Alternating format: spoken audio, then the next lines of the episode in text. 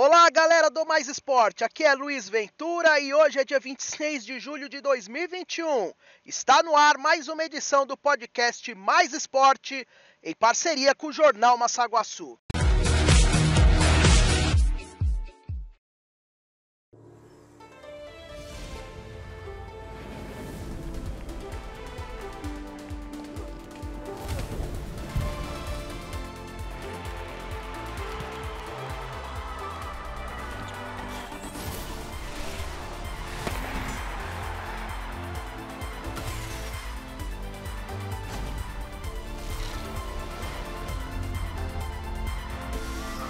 Jogos Olímpicos Tóquio 2020.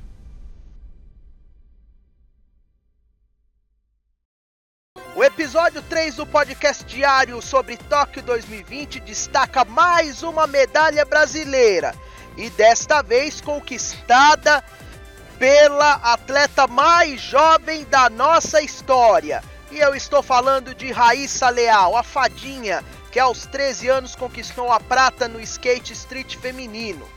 Ela já era né, a mais jovem brasileira a participar da história dos Jogos Olímpicos e agora é a mais a brasileira mais jovem né, a conquistar uma medalha olímpica. As apresentações dela na prova foram impecáveis, mostrando porque ela é a segunda melhor do mundo no momento. O Japão acabou ficando com o ouro e o bronze na mesma prova, e as outras brasileiras, né, a Letícia Buffoni e a Pamela Rosa, acabaram não se classificando para a final. E essa foi a única medalha nossa no dia. Chegamos perto de um bronze com Milena Titonelli no Taekwondo, mas ela perdeu a disputa para uma atleta de Costa do Marfim. Dentre os brasileiros que foram bem no dia estão os surfistas Gabriel Medina Ítalo Ferreira e Silvana Lima, que avançaram para as quartas de final do surf e vão disputar medalhas amanhã. O vôlei de praia também segue bem e teve mais uma vitória, agora no feminino com Ana Patrícia e Rebeca. Henrique Avancini, do ciclismo mountain bike, tinha boas chances de medalha inédita para o Brasil nessa prova, mas acabou começando bem. Ele que é o atual terceiro colocado no ranking mundial porém perdeu o ritmo no meio da prova e acabou finalizando na 13 terceira posição. Esse é o melhor resultado do Brasil na modalidade. O ouro ficou para um britânico. No badminton, né? Igor Coelho conquistou a primeira vitória brasileira em todos os tempos nessa modalidade, estreando com vitória. Já Fabiana Silva no feminino acabou perdendo para a Ucrânia todos os jogos pela fase de grupos do torneio de simples. No box, a Jussielen Romeu perdeu a sua luta na categoria até 57 quilos do feminino e foi eliminada. O handball masculino fez o seu segundo jogo e perdeu da França por 34 a 29.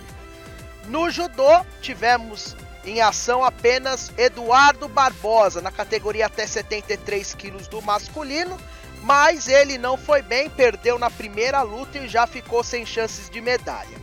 Na vela, Robert Scheid teve um dia bom e subiu na classificação da laser, agora ele está na oitava posição. Na natação, tivemos também a oitava posição na final do revezamento 4 por 100 livre masculino com a equipe do Brasil. E a classificação de Fernando Scheffer para a final dos 200 metros livre que acontece amanhã. Fechando o dia, o vôlei masculino enfrentou a Argentina e num jogaço venceu de virada por 3 a 2. No quadro geral de medalhas, adivinha quem assumiu a liderança? Não, não, não, não, não são os Estados Unidos, não, é o Japão, que agora tem 8 ouros, 2 pratas e 3 bronzes. Os americanos estão na segunda posição e os chineses que lideravam até ontem agora aparecem na terceira posição. O Brasil está em 26 com duas pratas e um bronze. E amanhã temos mais chances de medalha. Ela pode vir no surf, né, com Gabriel Medina, o Ítalo Ferreira e a Silvana e também tem judô e natação que vão estar em disputas e podem trazer algumas medalhas para nós também. Por hoje é só. Amanhã a gente está de volta com mais um podcast Mais Esporte Tóquio 2020. Um grande abraço a todos e até mais.